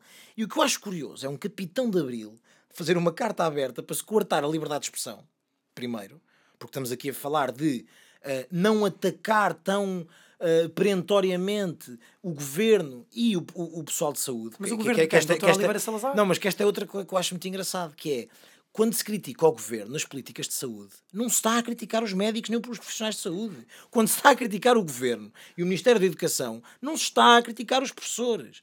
E, e portanto, esta, esta, esta mania de uh, colocar a culpa do outro lado, esta vitimização, claro. um, às vezes faz um bocadinho lembrar o André Ventura. Claro, claro. Não é? Portanto, quer dizer. O esquema é o mesmo, é inverso. O, o esquema, esquema é o mesmo. mesmo. Portanto, e, e exatamente, e, e, tanto que é o mesmo que ambos querem cortar a liberdade de expressão. Uns do Mamadubá, outros da, da, da, da comunicação social. Agora, para além de estar em causa a liberdade de expressão, também está em causa a liberdade de imprensa. Portanto, eu relembro este capitão de Abril que estas coisas que ele ajudou, fez, fez ajudou e bem a, a conquistar. É? Para ter direito, para ter direito à liberdade de expressão e poder criticar os seus líderes. Precisamente. E estas coisas que ele, que ele, que ele contribuiu e muito Mas para conquistar. Não tem que se trabalhar todos os dias. Isto não se conquista no dia 25 de Abril e 40 anos depois estamos aqui a dizer ah, e tal, não está aqui claro. o governo. Não. Claro. A liberdade de expressão e a liberdade de imprensa são, são, são princípios pelos quais nós temos de lutar todos os dias. E, portanto, aqui deixo o meu, o meu repúdio a esta carta aberta, ainda para mais porque uh, põe em causa, parece-me, aquilo que é mais importante no Estado de Direito Democrático, que é o escrutínio, a accountability que, que tem que existir entre o povo e o governo e a, e a, governação, no fundo, e as políticas da governação, que nos são, ou, ou, ou que, ou que nos são trazidas uh, uh, e que são trazidas para o comum dos portugueses pela comunicação social. Se tu, se tu vais coartar a liberdade da comunicação social de ser o, o, o transporte de informação entre as políticas do governo e as pessoas lá em casa, então que liberdade é esta? Que democracia é esta? Que Estado de Direito é este? Portanto, é, é, era isto que eu, que, eu queria, que eu queria trazer à mesa e, e, já sei que estamos, estamos a acabar a, a nossa sessão, Sr. Presidente. Estamos, sim, senhor. Estamos, sim, senhor. Uh... Deixar nota, tinhas dito que tinhas repúdio por esta carta aberta. Pá, posso deixar uma nota pessoal, eu não tenho repúdio a esta carta aberta. Eu tenho repúdio a todas as cartas abertas. Sim, mas agora, tens aqui um problema, isto agora, tens um problema agora, com cartas isto abertas. Isto agora é moda e acho que em vez de andarmos a, a, a mas, tu, mas, tu, mas, mas, quer dizer, eu, eu é que sou o conservador. Tu és, tu, tu és um anti-modas. Tu és anti o sushi, tu és anti as cartas abertas. Mas são notas pessoais, porque tenho liberdade de gostar ou não gostar. Precisamente. Repara, okay, enquanto o Estado não me obrigar a comer nabo todos os dias... Já percebi é? Eu posso escolher do que é que gosto e que não gosto. Não gosto de cartas abertas. Acho que as pessoas, em vez de. as grandes personalidades, em vez de estarem a escrever cartinhas abertas e nas redes sociais e fazer petições, vão para a rua. Vão para a rua, vejam o que é que se passa e tirem opiniões daí. Foi exatamente que eu comecei este podcast. Se são personalidades, então que usem esse estatuto pá, para verem o que é que se passa na rua, para perceberem o que é que, o que, é que as pessoas vivem, onde é que as pessoas vivem, como é que vivem. Ou seja, conheçam um português na vida. Como que não vivem dentro dos aquários. Adolfo, os grandes aquários dos revolucionários, os grandes aquários dos conservadores, os grandes aquários dos, dos liberais, os grandes aquários como disse o Adolfo dos médicos no, no episódio anterior. Vão é- para a é- rua que a carta aberta fica logo diferente. Como disse o Adolfo no episódio anterior, de facto parece que as prioridades estão um bocadinho trocadas, quer para a esquerda, quer para a direita, no que toca Um aos ao manifestos. Há aqui um grande abraço ao Adolfo, claro que sim. Agora, eu, eu gostava só de deixar aqui uma nota final, se me permite, Sr. Presidente. Que é uma. ah, e, tenho que deixar esta nota, porque de facto não foi um tema de tudo que eu preparei, mas foi um, um tema que eu, que, eu, que eu anotei trazer para aqui porque me parece porque parece no mínimo escandaloso que é a entrevista à economista Susana Pralta que propõe e passa a citar que a crise seja paga por toda a burguesia do teletrabalho Trouxeste cabo, Jorge. isto é Susana Pralta propõe um imposto para quem trabalha em casa eu gostava só de relembrar a, a, a doutora Susana Pralta duas coisas. Primeiro que o teletrabalho que eu saiba é-nos imposto pelo governo. E em segundo lugar, lembrar também que quem trabalha neste regime são os, não, não são só os burgueses, como, como, ela, como ela chama, a burguesia do teletrabalho. É que a burguesia do teletrabalho também são pessoas comuns que estão a ganhar o ordenado mínimo nacional e que estão a recibos verdes, que têm filhos em casa para cuidar e uma casa para limpar, comida para fazer. Estas pessoas não são só o advogado da grande sociedade de advogados que está em casa em teletrabalho. Também são pessoas que estão a recibos verdes, também são pessoas pobres e também são pessoas que têm, lá está, os filhos em casa porque nós não reabrimos as No escolas. fundo, no fundo, a doutora só não se aplica ah, na burguesia do teletrabalho porque não trabalha. Exatamente. E, Porque, caso contrário, era que se aplicava. e, e deixar só uma nota também para, para, para a doutora Susana Peralta. Sendo mulher, acho que, há, acho que há aqui um, um dado que, que pode ser importante, sobretudo no tele- teletrabalho, que é, já sabemos que 82% dos apoios dados pelo governo aos pais que acompanham os filhos em casa em teletrabalho são atribuídos às mães, ou seja, a mulheres. Eh, 82%, repito. E, portanto, uh, deixo também aqui a nota à doutora Susana Peralta, que está muito preocupada com as grandes questões do país, e, e neste caso parece-me que está mais preocupada em virar portugueses contra portugueses, uh, deixar aqui claro que isto, por exemplo, isto era uma desigualdade que se devia falar, que é porque é que 82% dos apoios dados em teletrabalho são dados a mulheres, significa que as mulheres são aquelas que ficam em casa em vez do homem, e portanto parece-me que aqui uh, os papéis uh, estão um bocadinho... E é uma lâmina de dois gumes, repara. Porque quanto mais ah, subsidiares a mulher para tomar conta das crianças, mais reforças não é, o princípio da sociedade em que a mulher é que tem a tutela da educação Precisamente. ah, dos filhos. Precisamente. O que acaba por não ser verdade. O que existe mais são, são filhos de, de, de- de- de casais monoparentais, ou só de pai, ou só de mãe. Já essa, essa, essa, essa, essa, essa prerrogativa já Precisamente, portanto, eu queria deixar esta nota aqui uh, para, para a doutora Susana Peralta não... Eu nem sei e quanto é que dizer, está. Agora lembrar-me, e a taxa de dizer divórcio, tinha dito o nosso amigo Rui, está em 15, 75% em Portugal. em não sei, 70%. não sei, desconheço. Portanto, ainda é mais acaso, natural, começa a ser desconheço. mais natural ser criado num regime monoparental do que propriamente com, com os dois pais. E tu estás a fazer, estás a atribuir um subsídio só um lado do género, ainda estás a reiterar mais, a Mas a questão, mas repara, mas esta repara, a questão, a questão aqui não é uh, o, o- subsídio não é atribuído com base no género. Não, claro que não. A claro questão que é não. que o, que o que acontece é que quer, e aqui parece-me ser sobretudo culpa de- de- de- das empresas e de, e de quem, de quem contrata e de quem, de, quem, de quem emprega, é que por algum motivo, e mesmo das dinâmicas de casa, é que por algum motivo é a mulher que cede ao teletrabalho para estar em casa com os miúdos do que o pai. E portanto, neste, neste, neste, neste seguimento, se calhar seria interessante algumas medidas de incentivo, que eu sei que até, eh, se bem, se bem, se bem, se bem De certa, sei, de, certa, de certa forma é contradizente, porque então a burguesia do teletrabalho são as mulheres, mas as mulheres não atingem postos de trabalho tão bons como os homens. Então o homem E, está o quê? Está na obra? Isso é uma discussão Ou está que- na mina? Isso é uma discussão que teremos aqui para, para, para horas. Não não é? Mas pronto, fica, Mas- ficará mas pa- pa- certamente para outro episódio. Para, para fechar com chave de ouro, queria só de- de- deixar, deixar aqui uma, um, um- um pequeno apontamento para a doutora Susana Peralta, que é, ao invés de estar preocupada em, em taxar quem trabalha ah, em teletrabalho... Cuidado, se não és vítima de uma carta aberta. Já estás a burguesia- falar mal dos outros, pá. Deixo-lhe só aqui uma coisa, que é, se a estupidez pagasse imposto, já nem precisávamos da bazuca para nada. E podíamos chamar só a doutora Susana Peralta. É- Era isto que eu queria aqui dizer. Amanhã há uma carta aberta, amanhã há uma carta aberta para ti. Não podes dizer estas coisas. Bem, nesse sentido, está terminada aqui a nossa parte eh, da bancada parlamentar. Temos agora, eh, evidentemente, os segmentos, que já são naturais. Acho que os nossos ouvintes também já devem estar à espera deles. Temos o primeiro segmento, então, que será... Agora aqui estamos, agora, peço desculpa interromper, mas agora, agora aqui estamos, estamos a, a falar de segmentos residentes do nosso podcast, não é? Portanto, Efetivamente, efetivamente. Eu até passo a explicar. Uh, quando nós temos um convidado, uh, os únicos segmentos que, que- que depois transmitimos, será o segmento meteorologia, como o próprio nome indica, é para dizer o tempo, Uh, e o segmento de descentralização, onde convidamos um dirigente partidário, seja de uma J ou de um partido, qualquer partido de qualquer área, que não tenha uh, a estrutura para ter voz e falar dos seus problemas, é convidado aqui ao podcast para dizer o que lhe aprouver. Quando não temos convidado, ou seja, de 15 em 15 dias, em que estou só eu e o Jorge, para além desses dois segmentos, meteorologia e descentralização, teremos também a Comissão de Economia, que é patrocinada pelo Clube de Economia da Universidade Católica de Lisboa, uh, na pessoa do seu presidente Thomas Berger Constantino, e também uh, temos uh, a comissão, não é a comissão, peço. Não, temos a comissão. O AITAL, isto é marxismo cultural, Precisamente. rubricado pelo Manel Calhas, que nos vem sempre apresentar aqui um livro e porquê, porque é que apresenta esse livro e o que é que ele achou engraçado. Estamos a falar de rubricas mensais. Exatamente. Ah, peço desculpa, rubricas. Boa. Muito bem, Boa, estou a aprender. Também foste à cábula ver como é que, como é que se dizia. Uh, e também temos depois duas uh, rubricas. Hoje serão estes segmentos com uh, de economia e do A Itália Marxismo Cultural. Os outros dois, um virado para o desporto e outro para a cryptocurrency, que serão hospedados nesta toma, e nomeadamente pelo Pedro Madanços, desporto, e pelo Rui Carreira, de cryptocurrency. Sendo que nós de 15 em 15 dias temos um convidado uh, e automaticamente de 15 em 15 dias não temos, não é? Porque o programa é semanal. Significa que a semana passada tivemos Estar vivo é o contrário de estar morto. Muito bem. Pronto. Muito bem. Era só para deixar claro. Era só para deixar claro. Poetisa.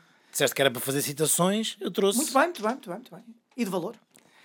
Uh, portanto, como eu estava a explicar, podcast é semanal, logo de 15 em 15 dias temos um convidado, como tivemos o Brilhante Adolfo uh, na semana passada. Para a semana teremos outro convidado. Hoje é o nosso primeiro programa sozinho. Preparem-se. Preparem-se para o próximo convidado. Hoje, dois segmentos: economia e uh, literatura, e uh, na, no próximo, daqui a 15 dias, na próxima quinzena, teremos então os remanescentes desporto e cryptocurrency. Esta, esta métrica vai se repetindo, portanto, uh, daqui a um mês, precisamente, teremos novamente o Clube de Economia. Sr. Presidente, basta dizer que é mensal. Acho que as pessoas percebem. É verdade. É verdade. Diria eu, não sei. É verdade. É mensal. É mensal. É mensal, é mensal mas tem uma cadência quinzenal. Tem.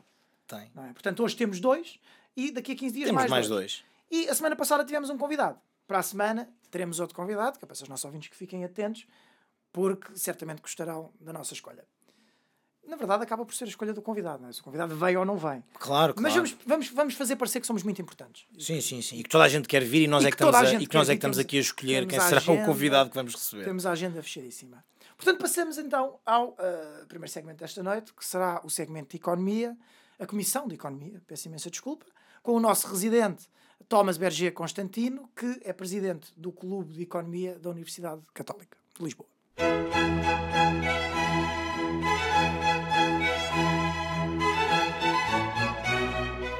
Comissão de Economia com Thomas Berger Constantino.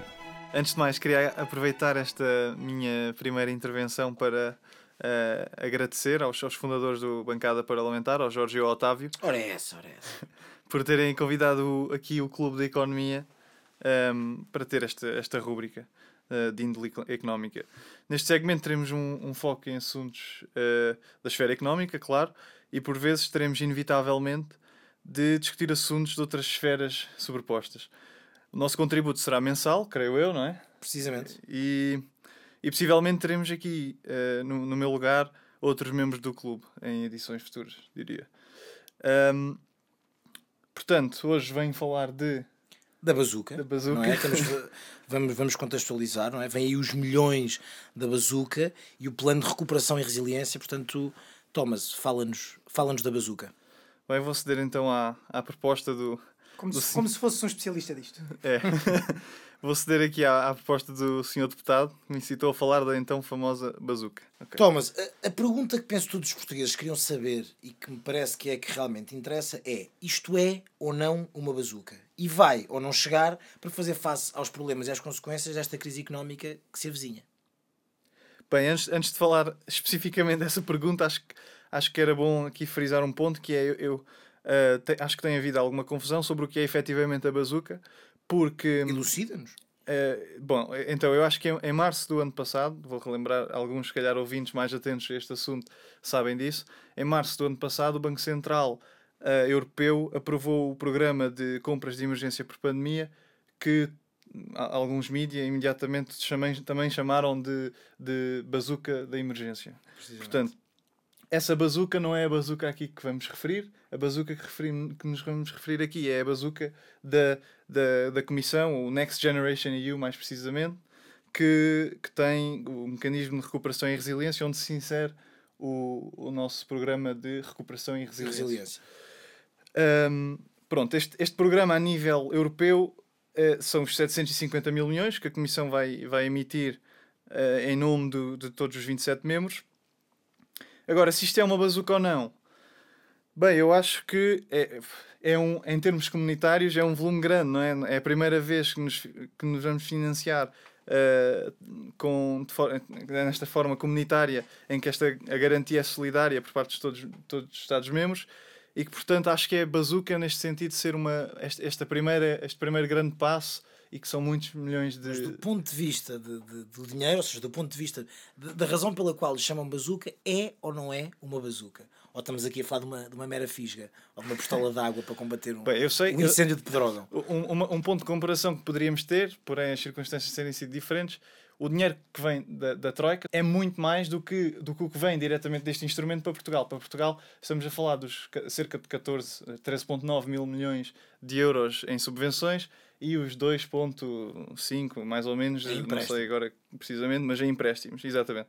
Portanto, são aqui uh, mais ou menos 16 mil milhões que são muito menos do que o que a Troika nos, nos eh, conseguiu arranjar, em, que foram 75 mil milhões. Ou seja, se isto fosse uma bazuca, uma bazuca é todo o dinheiro da Troika era, era um, um tanque, não é? Era uma chaimite. Quer dizer, se tivermos em conta o orçamento plurianual da, da, da, da, da União, uh, isto chega aos, aos 55, pronto.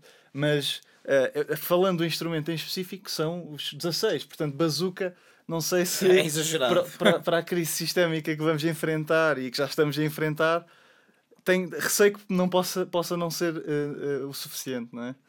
Precisamente.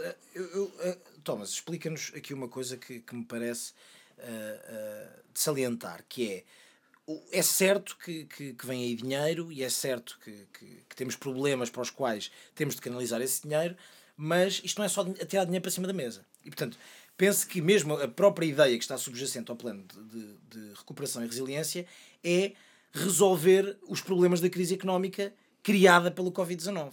Ora, Uh, em Portugal, parece-me parece fácil de constatar, basta olhar, olhar, olhar, à nossa volta, quer dizer, aqui é um bocadinho inútil, porque olhando à nossa volta temos quatro paredes e estamos num estúdio, mas olhando à nossa volta uh, no, no país, constatamos que provavelmente os principais, as principais consequências de, de, desta, desta pandemia têm sido o desaparecimento e a perda de, de milhões de postos de trabalho nas empresas. Para não falar dos próprios, das próprias falências e dos sócios gerentes que têm sofrido imenso uh, também com esta pandemia. E nem estamos a falar da crise, porque a crise económica ainda, ainda há de vir. Uhum. Ou seja, tendo em conta que, estes são, que, que estas têm sido as principais consequências da, da pandemia, como é que justifica que o governo aplique 70% ou cerca de 70%, Sim, salvo erro, no setor público e apenas 30% nas empresas. Quer dizer, como é que nós vamos conseguir criar a riqueza para sair desta crise e como é que vamos conseguir aumentar a competitividade das empresas a partir do momento em que estamos a, a, a dar-lhes claramente, uns claramente meros 30%. Que há, que há uma carga ideológica nesta distribuição. Não. Bem, mas eu, eu acho que sim, eu diria que sim. Ou seja,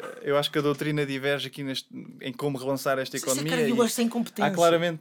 Não, mas, ou seja, claramente que uma, uma política keynesiana seria adotada por governo socialista, mais, mais, ou mais provável seria. No entanto, eu acho que esta, esta desproporção evidente, não é? na verdade, são, no plano de recuperação e resiliência estão só uh, e apenas 35% uh, eh, para ser atribuído diretamente às empresas. Uh, agora, o que, eu, o que eu acho, o que, que, a pergunta que eu ponho é o que é que é essencial de momento? É relançar a economia, certo? E eu acho que não é ciência exata de que tu, ao injetares capital nas empresas, elas por si só, uh, tendo em conta circunstâncias claro, desfavoráveis para o negócio, direto. não é que o que eu acho que acredito, acredito que, que iria acontecer inicialmente é que muitas empresas receberiam estas injeções e que uh, o, as circunstâncias a que estamos circunscritos neste momento não têm, não, não incentivam, não há um incentivo ao investimento e portanto o dinheiro ficaria parado, não serviria de muito e, há aqui dois equilíbrios, acho eu, principais, que é, precisamos de relançar a economia, e acho que a, o, a política mais eficaz a fazê-lo, a curto prazo pelo menos, é uma política uh, keynesiana, no sentido de que o Estado se torna um grande gastador e, portanto, mete a roda a rodar, não é?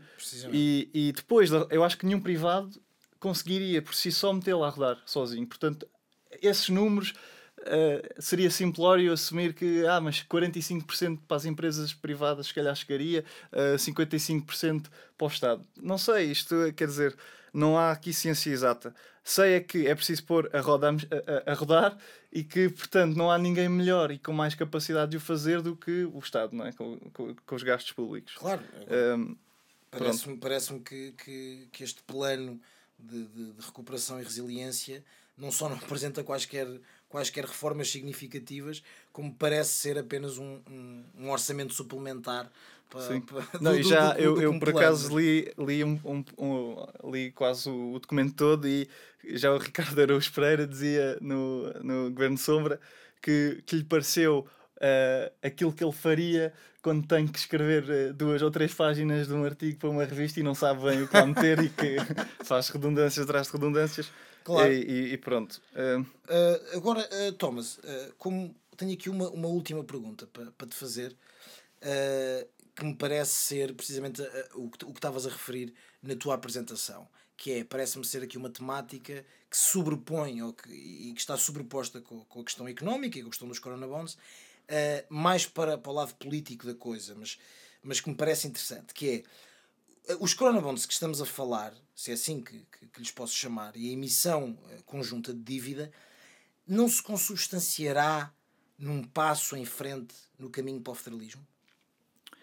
Bem, como disse, eu tenho receio que este fundo de recuperação possa ser insuficiente e de que, de alguma forma, eh, estamos a criar uh, terreno fértil e, e, e, provavelmente a atiçar, iremos atiçar a população um, ehm, porque estamos a criar expectativas algo ambiciosas e eu acho sinceramente que o dinheiro não vai chegar a todos, nem vai dar para tudo o que se propõe, o que este, este plano de recuperação se propõe a fazer. Uh, e eu acredito mesmo que isto poderá ter um efeito. Isto é um passo, não é? É um passo grande para a União. No entanto, já foi referido que foi uh, algo de instância única e que, portanto, Sim. em princípio, não se deverá repetir. Mas não será Mas, que está a abrir um precedente? Sim, claro que se está, uh, está-se a abrir um grande precedente. Agora, não havendo reformulação dos tratados e tudo mais, não, não há, não há continuidade deste, deste plano. Diria que é, é mesmo algo de instância única. O que me preocupa é que um, um efeito a médio prazo, ou seja, assim começarmos a sair da pandemia e já for mais visível a aplicação destes fundos, líderes populistas e nacionalistas estejam em terreno fértil para agora uh, precisamente incitar as suas uh, o seu, a sua população a, a, a ter uma perspectiva mais anti-europeia. Anti mais protecionista e, e, e vejam, eles receberam, nós não recebemos, ou até, até dos, dos, dos, frugal, dos chamados frugal countries, que ah, imaginemos que os países depois já não, já não alguns não consigam uh, devolver, sobretudo a parte de, de, de empréstimos, no caso de Portugal é uma parte minoritária desta intervenção, mas irá certamente haver a questão de então, mas eles nós andamos aqui a financiar a dívida portuguesa e, e, isto será até quando? Quando é que isto para, não é? Quer dizer, esta intervenção da Troika também não foi há muito tempo uh, e, portanto, uh, eu acho que pode, pode criar aqui uma situação uh, de algum conflito a longo prazo não foi bem gerida. Muito obrigado, Thomas. agora, na, na, nesta rúbrica, nós temos um, um espaço para uma nota positiva e uma nota negativa. E, portanto, pergunto ao Sr. Presidente do, do Clube de Economia, diga-me, qual é a sua nota positiva para este mês e qual é a sua nota negativa? Uh, bem, então a minha nota positiva vai para o podcast, o Bancada Parlamentar, e a minha nota negativa vai para o, o para, o, caríssimo Presidente e Deputado. Que são verdadeiramente lamentáveis. É lamentável. É lamentável, é lamentável. É lamentável, Thomas. Neste sentido, então, passaremos ao nosso próximo segmento, que será o Ai Tal, Isto é Marxismo Cultural, uh, rubricado pelo Sr. Manuel Calhas.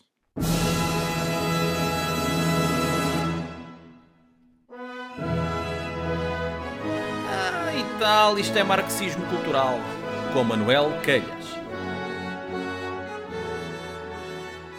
Manuel Calhas, bem-vindo à nossa bancada parlamentar. Muito Bem-vindo, obrigado. é que Manuel. estás? Estás bem? Muito obrigado. Estou bem, estou bem. Muito É obrigado. normal aqui também na, presença destes grandes, não é? Lamentáveis. Nestes, nestes grandes apresentadores, é normal que, como disse, Senhor como deputado disse o tal, como disse o tal. Precisamente. precisamente. Manuel, então o que é que nos traz hoje?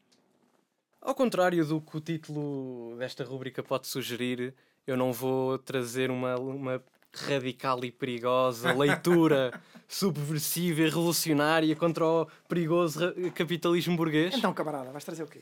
Camarada, eh, desculpe, senhor Presidente, Eh, vou trazer. Ou melhor, trago. Ou melhor, eu não estou a trazer nada, não é? Como estão a ver, isto é a malta da cultura. Mas é eu assim não, um vejo, bocado- eu não vejo livro nenhum. Estou a apresentar um livro sem. Eu trouxe sem- o livro que deixou em casa. Isto é a malta da cultura, é assim mais irresponsável. O livro é... ficou em confinamento.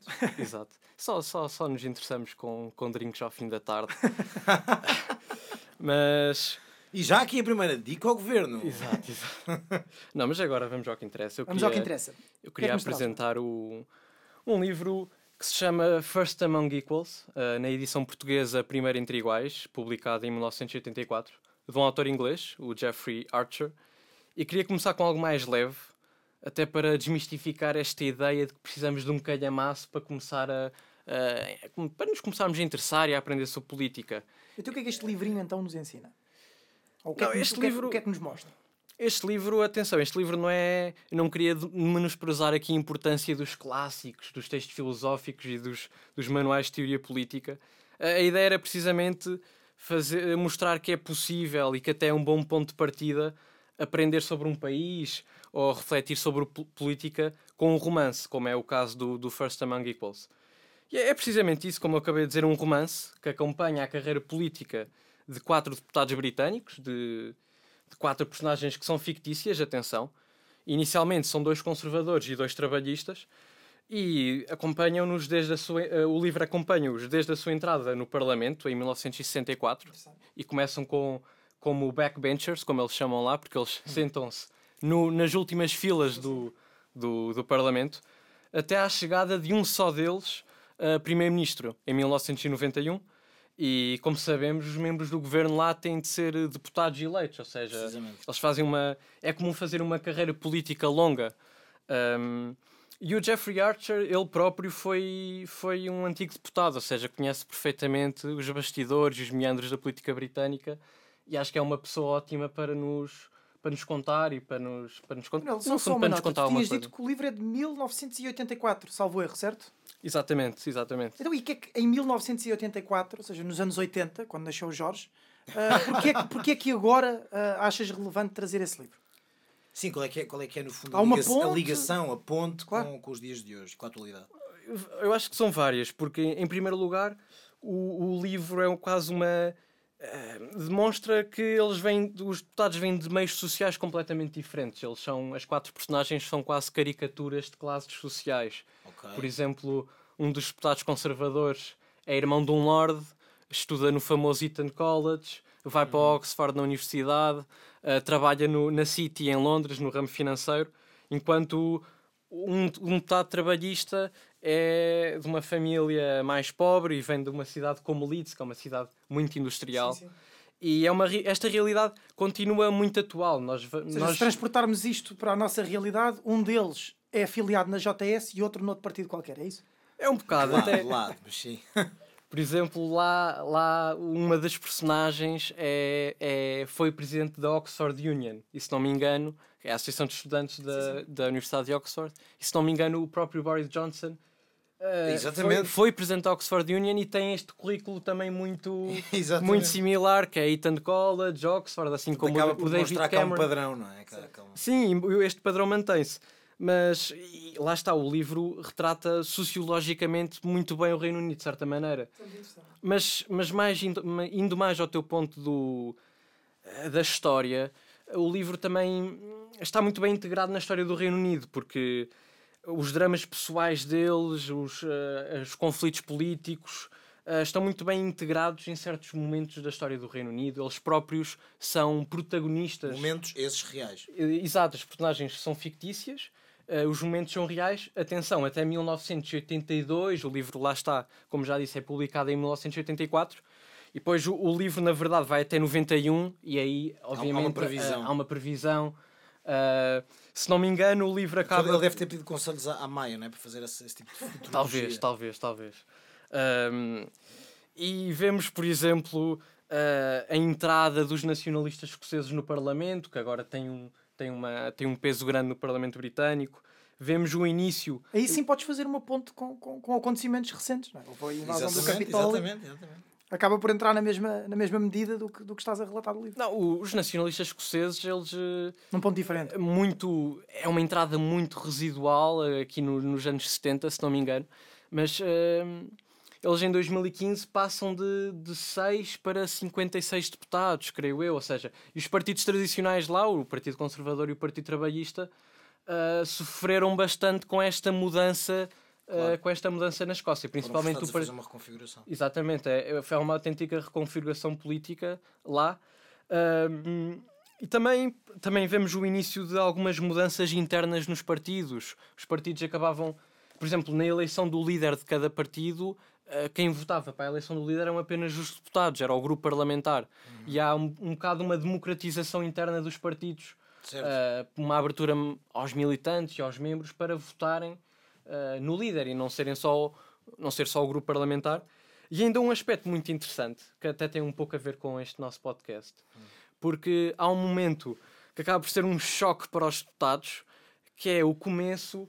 ah, no fundo, os debates parlamentares, ou parlamentares, mas parlamen- parlamentares, passam ah, a estar na rádio. E se compararmos isto, isto, isto é um choque para as personagens. E que se compararmos isto com, com a atualidade, em que a política é muito instantânea, muito reativa, redes sociais, É no internet, Twitter, é no Twitter. é no Twitter, isto ser um choque, nós lemos o livro hoje em dia e pronto, relativizamos um bocado as coisas, não é? Um, e, pronto, e finalmente também trago o livro por uma, por uma razão também pessoal e acho que era importante também começar com esta nota que era Pessoal, porque foi-te oferecido por uma namorada, assim? ah, não, acho que infelizmente não, Acho que mas infelizmente não.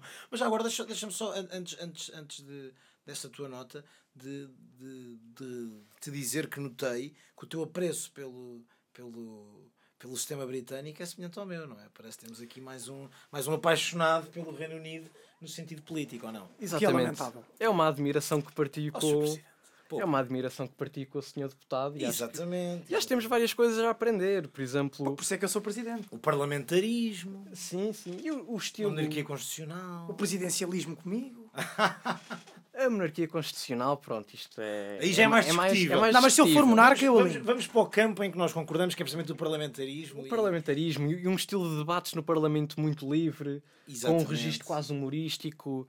Ah, e lá os, os debates parlamentares são muito centrais na vida política, Cá enquanto também são cá... humorísticos, mas é mais na vertente dos malucos do riso. Exatamente, Um e cá, e cá, Batanetes, os batanetes, Batanetes, da política. o prédio do Vasco e a Assembleia da República.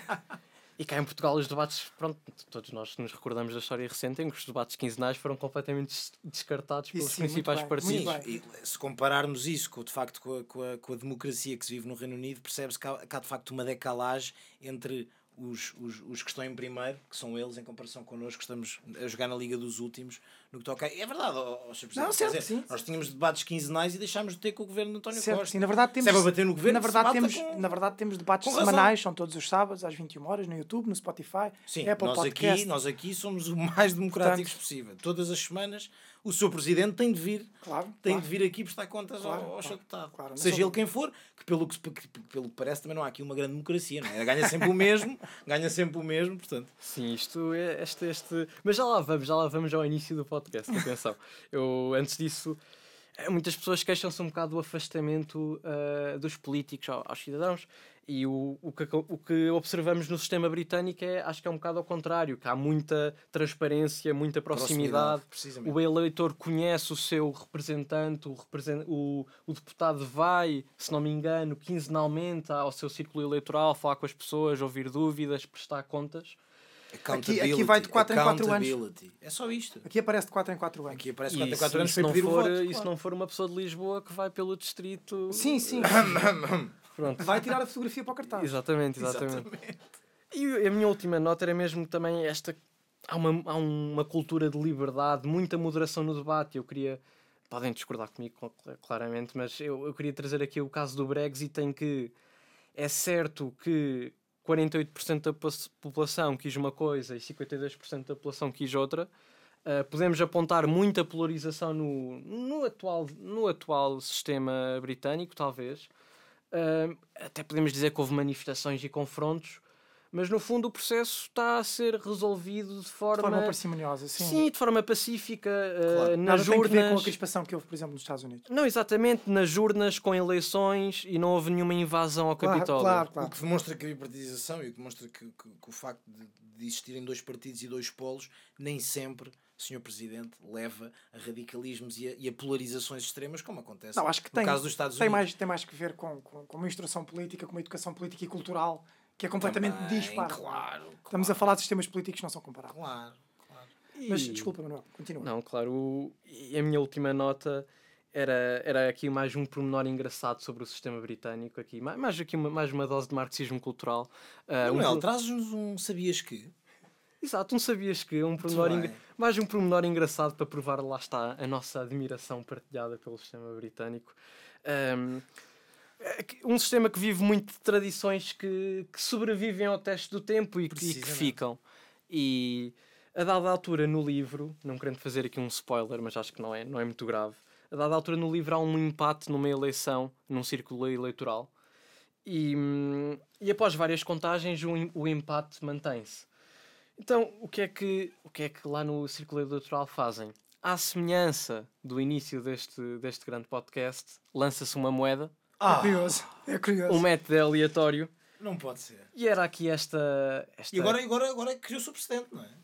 Exato, exato. E com esta, com esta ponte, com esta ligação, eu queria também deixar aqui uma homenagem em jeito de agradecimento Muito ao, obrigado. ao Sr. Presidente e ao Sr. Ao Muito senhor obrigado. Deputado. Nós é que Muito agradecemos, obrigado. nós é agradecemos. Muito obrigado. Não, e deixar, não penso- deixar de responder a esta nota com não admito como Presidente voltar a ser destratado e que esteja em pé de igualdade com o Jorge, porque esta moeda nada tem que ver com igualdade nem com empate. Eu nunca empataria com o Jorge. e como se pode ver, o vosso sistema funciona tão bem que eu sou Presidente em todas as sessões.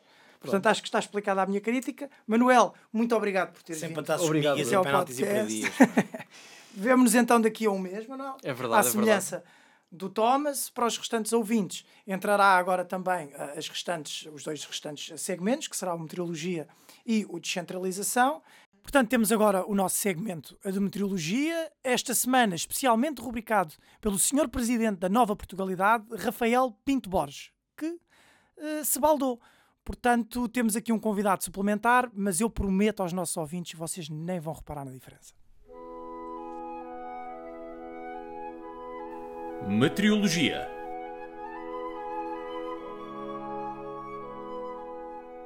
A minha opinião política é muito simples.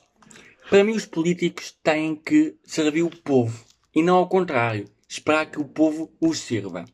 E estamos a falar disso porquê? Porque quem tem feito isso, eh, usado o povo para seu próprio proveito, é o Bloco Central, PS e PSD. E depois queixam-se, queixam-se que os centros, não, que os, os extremos, desculpem, que os extremos cresçam. Os, o- os extremos só crescem quando o centro não faz nada de nada. Porque tivemos o caso da Troika, e é daqueles casos que agora vêm falar do papão do Passo Coelho, que vem aí, que vai acabar com o Ventura e com o Sega. Não, não acaba nada. Ne- Nem acaba com o Costa. O Costa ganha. Porque é muito simples. Porque as pessoas não se esquecem o que o Passos fez. As pessoas não se esquecem da, da Troika. Porque, tudo bem, o PS fez porcaria. O PSD ganhou. Não foi o CDS, foi o PSD. O CDS é que se aproveitou para ir para o poleiro, para ganhar uns taços juntou-se ao PSD. Como sempre faz, o CDS é a muleta do PSD. Ah, e ah, o- as medidas que eles implantaram na Troika, tudo bem que algumas tinham que ser assim, para, para tentar inver- inverter as políticas económicas e inverter a situação financeira do país, em vez de fazerem isso de uma forma mais cuidadosa, mas não fizeram como eles quiseram, é cortes atrás de cortes, cortaram tudo e todos, aos mais pobres, aos mais ricos, a toda a gente. Porquê? Porque a Troika mandava. Bruxelas diz o A, o Passos Coelho faz o A. Bruxelas dizia para o Passos Coelho fazer o pino e o fazia- faz o pino. E eu tenho que concordar, muito que me custe, sendo um homem de direita, muito que me custe, tenho que concordar com o PCP. Porque a, a direita habituou-se a fazer tudo o que Bruxelas quer. Bruxelas, Bruxelas manda, fazemos uma cambalhota e a direita faz. Não é isso. Nós precisamos de mais autonomia. Cada Estado-membro tem que ter mais autonomia e gerir o dinheiro como sabe gerir e não fazer como que eles querem. E foi, e foi esse o grande erro da Troika, o grande erro do Páscoa e do Paulo Portas. Fizeram tudo o que eles quiseram e cortes atrás cortes. Em vez de cortarem nas regalias que eles têm, na, nas pensões vitalícias, nos, nos salários deles e nos organismos de Estado, em vez de cortarem nisso, não. Vão cortar em pensões como dos meus avós. É isto o grande problema da direita que cometeu. Foi um grande erro. Claro que não vamos agora culpar o, Pasco, o, o Rio nem o Chicão por causa disso, não vamos. Uh, aliás, eu até acho que tanto o Rio como o Francisco Rodrigues dos Santos faziam as coisas de outra forma. Acho que não iam fazer as coisas como o Pascoal fez. Mas se o Pascoal voltar, o povo não tem saudades dele. O povo não tem saudades. Quem tem saudades do Pascoal é uma percentagem do PSD. Só. Pois acho que é, é, é preciso percebermos que a próxima crise que houver não é essa do Covid, é a crise económica mesmo. E que, e se vier alguma troika, espero, espero, que se for a direita a governar, não faça a porcaria que fizeram na altura da PAF. Agora, a temperatura e a meteorologia, escolhi a cidade do Porto, que é a minha cidade preferida, por isso uh, aconselho a todos em lá, quem nunca foi, à cidade do Porto. Passem por Gaia e por Aveiro, também são belíssimas cidades. O Porto, para amanhã, domingo, estará a 8 graus, no máximo 9 mínimas. A umidade estará a 65%, a precipitação 1% e ventos a 16 km por hora. O descentralização, com a presidente da Juventude Socialista de Alenquer, Maria Santos.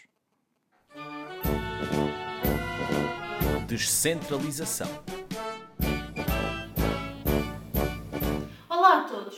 Mais, gostaria de agradecer o convite, nomeadamente na pessoa do Otávio. E sem mais delongas, aquilo que me traz aqui hoje é um assunto absolutamente condizente com o modo desta bancada. Um assunto absolutamente para lamentar. Aquilo que peço que façam é que reflitam, que reflitam comigo sobre a situação do juiz do Tribunal Constitucional, que no dia 17 de maio de 2010, dia em que Aníbal Cavaco Silva promulgar a alteração ao Código Civil, onde pela primeira vez na história se permitiu o casamento entre pessoas do mesmo sexo, uma alteração que significou uma evolução em Portugal, uma evolução na democracia, uma evolução na Europa e atrevo-me a dizer uma evolução no mundo. E foi exatamente nesse dia no dia 17 de maio de 2010, que o professor catedrático à data da Universidade de Lisboa decide fixar no jornal de parede a sua posição contra o lobby gay. Manifestou-se do lado da maioria heterossexual e ainda disse que rejeitara qualquer tipo de promoção de ideais homossexuais. E a minha pergunta é esta. Em pleno século XXI, eu peço que vocês reflitam, eu peço que se indignem sobre esta temática, porque estamos em Estado de Direito Democrático. O juiz do Tribunal Constitucional, mais do que eu, saberá que estamos perante uma Constituição que é uma Constituição de direitos, de liberdades e garantias, que se preza por vários princípios fundamentais, entre os quais o princípio da igualdade e da não discriminação. E, portanto, que práticas como estas não são práticas toleráveis em Estado de Direito Democrático. Devemos olhar a todos e considerá-los na sua singularidade. Não devemos discriminar, devemos pautar-nos pela igualdade e levar a cabo todos estes valores. Aquilo que peço que vocês jovens façam, ou adultos, ou na faixa etária que se posicionarem ou que estiverem, é que reflitam, que se indignem, que peçam esclarecimentos, tal qual como pediu o Secretário-Geral da Juventude Socialista. Outro assunto que também vos trago aqui para refletirem, exatamente na mesma senda, é a situação recente, mas que já outrora fora chamada a colação, em que entre 2018 e 2019, ano letivo este, e entre 2020 e 2021, o professor da Universidade de, do Porto, da Faculdade de Economia, foi exatamente uh, suspenso por 90 dias, outrora por uh, eh, 30 dias, exatamente por comentários machistas e xenófobos. Este professor já outrora tinha perante uma das aulas manifestado este tipo de posições e agora foi de novo denunciado pelos seus alunos porque veio com comentários do género: sabem o que é uma caçadeira? A caçadeira serve para os homens matarem as mulheres. Entre outros comentários que fez, machistas, absolutamente intoleráveis, relativamente a uma instrutora de judo, a uma vizinha de judo e ainda a mulheres brasileiras. Coisas absolutamente inexplicáveis no dia e nos momentos em que vivemos. Uh, práticas devia de ser de mais tolerância devíamos ser mais tolerantes uns com os outros, devíamos cooperar mais e prezar-nos pela igualdade. E, portanto, eu acho que vale a pena pensarmos nisto, porque estas situações são absolutamente parlamentares e é vosso papel, enquanto jovens, enquanto adultos, enquanto pessoas, é levar a cabo estes ideais, é levar a cabo estes valores, que são valores do Estado de Direito Democrático e da democracia. Obrigada. Agora vamos acabar. Vamos nos despedir. Oh, oh, Sr. Presidente, tenho, tenho uma dúvida aqui à mesa que é quando é que, quando é que esta sessão acaba? Eu estava a apontar. eh, Quando é que, quando é que o seu deputado faz anos? Dia 25 de dezembro. Então vamos acabar já isto. Vamos acabar já isto. Com isto, boa noite a todos os nossos ouvintes. Obrigado por terem perdido mais um sábado a ouvir o Bancada Parlamentar. É lamentável. Acho que o Jorge queria pedir para subscreverem ao canal, porque eu recuso-me a fazer isso. Precisamente, ao canal, subscrevam ao canal, partilhem, ativem o sininho, ah, deixem o joinha. Dá lá como é joinha. Dá joinha aí. E é isso. E aí, galera, dá forcinha aí pro vídeo. Nós estamos juntos. Paranauê. Eu queria dizer É lamentável. aos senhores Jorge, das para a semana cá estaremos com um convidado. Fiquem atentos. Percam.